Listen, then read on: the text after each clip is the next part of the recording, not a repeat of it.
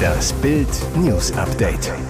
Es ist Dienstag, der 25. Juli und das sind die Bild meldungen Auf dem Weg nach New York, Hagel kloppt Flieger kaputt.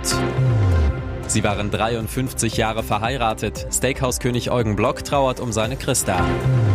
Bildkommentar von Michael Markus, von welchen Spielern die BVB-Bosse genug haben.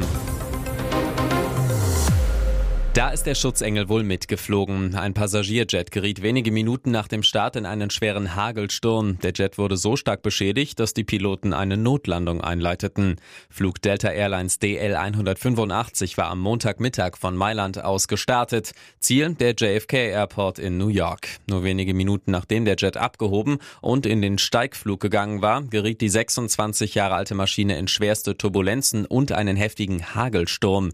Als die Cockpitscheibe durch die großen Hagelkörner einen Riss bekam, erklärten die beiden Piloten die Luftnotlage. Sie brachen den Steigflug in einer Höhe von 7000 Metern ab und begannen den Sinkflug, um auf dem Flughafen Rom notzulanden. Aber erst am Boden wurde dann das ganze Ausmaß der Schäden sichtbar. Nicht nur die Cockpitscheibe wurde beschädigt, sondern der Bug der Boeing völlig zertrümmert. Ein großes Loch klafft. Löcher in beiden Tragflächen, dazu unzählige Dellen. Glück im Unglück, weder Passagiere noch Crewmitglieder wurden verletzt. Unklar ist, ob die Cockpit-Crew bewusst durch die Schlechtwetterfront geflogen ist oder von der Wetterlage überrascht wurde. Wie lange die Reparatur der Boeing 767 dauert, müssen jetzt die Flugzeugmechaniker untersuchen. Deutschlands Steakhouse-König muss Abschied nehmen von der Liebe seines Lebens. Eugen Block trauert um seine Frau Christa. Sie ist nach kurzer unheilbarer Krankheit im Kreise unserer ganzen Familie mit dem Segen unserer Kirche von uns gegangen, schreibt Eugen Block in einem Brief an alle 2400 Mitarbeiter des Unternehmens. Nach Bildinformationen erlag Christa Block im Alter von 82 Jahren einem Krebsleiden. Eugen Block findet in dem Brief rührende persönliche Worte. Meine Christa war mir immer treu zur Seite. Sie hat mir damals zur Selbstständigkeit Mut gemacht und zugesprochen, schreibt er. Jeder Mitarbeiter lag ihr am Herzen, jedem war sie in Not und Krankheit eine helfende Hand. 1970 hatte das Paar geheiratet. Christa, einziges Kind gehörloser Eltern, hatte sich nach ihrem Schulabschluss zur Groß- und Außenhandelskauffrau ausbilden lassen. Eugen und Christa Block gemeinsam baute das Power-Paar ein Steak-Imperium auf. 1968 eröffneten die Blocks im Hamburger Stadtteil Winterhude das erste Blockhaus. Eugen Block hatte zuvor als Kellner in Paris, London und New York gearbeitet. Dort kam er auf die Idee für eine deutsche Steakhouse-Kette. Billys Herz ist schwer. Sie trauert um ihre beste Freundin. Billie Eilish hat ihre Hündin Pepper verloren. 15 Jahre lang war sie Teil von Billys Leben. Jeder, der schon mal ein geliebtes Haustier verloren hat, weiß, wie die Sängerin sich gerade fühlt.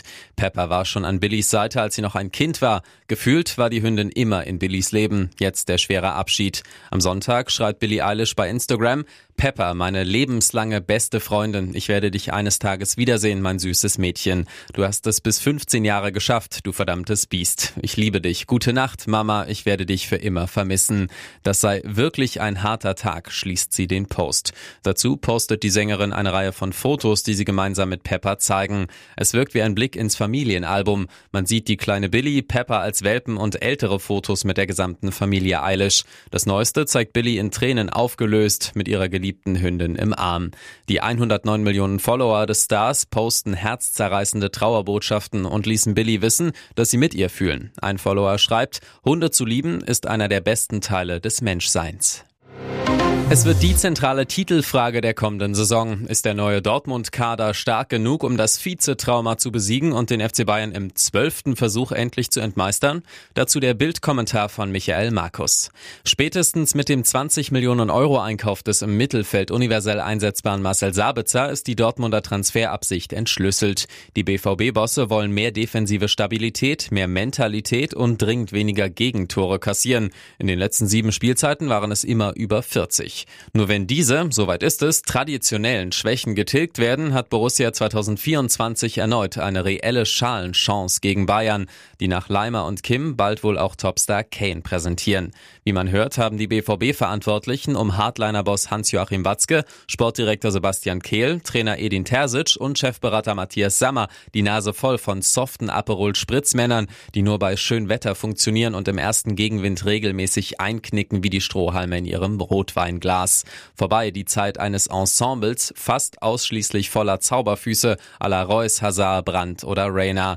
Die künftige Kadermischung des BVB setzt verstärkt auf Durchsetzungsvermögen und Charakter. Auch der neue Kapitän, Kobel, Süle oder Can, soll das verkörpern.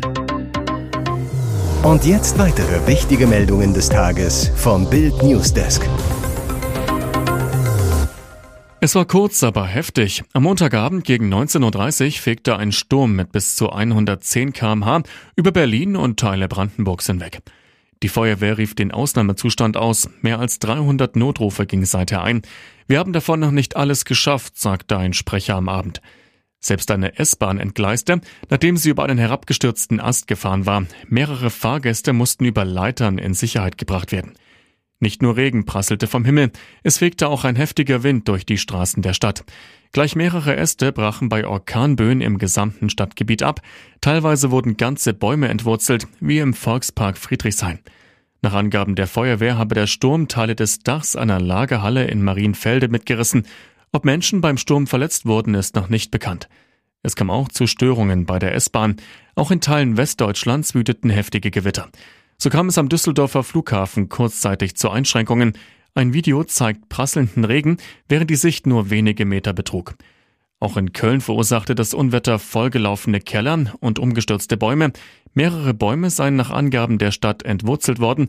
Eine Person sei dabei leicht verletzt. Zwischenzeitlich seien alle Löschgruppen der Freiwilligen Feuerwehr im Einsatz gewesen. Gibt es auch in Landkreisen und Kommunen eine Brandmauer gegen die AfD? CDU-Chef Friedrich Merz hat mit seinen Aussagen über eine Zusammenarbeit mit der Rechtsaußenpartei eine hitzige Debatte angestoßen.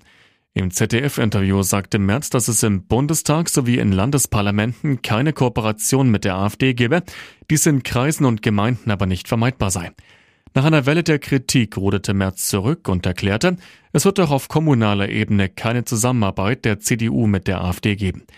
Die SPD wirft Merz einen Tabubruch vor. Die Grünen warnen vor einer Akzeptanz von Rechtsextremen. CDU-Politiker stellten klar, dass die Brandmauer gegen die AfD auch für Kommunen gelte.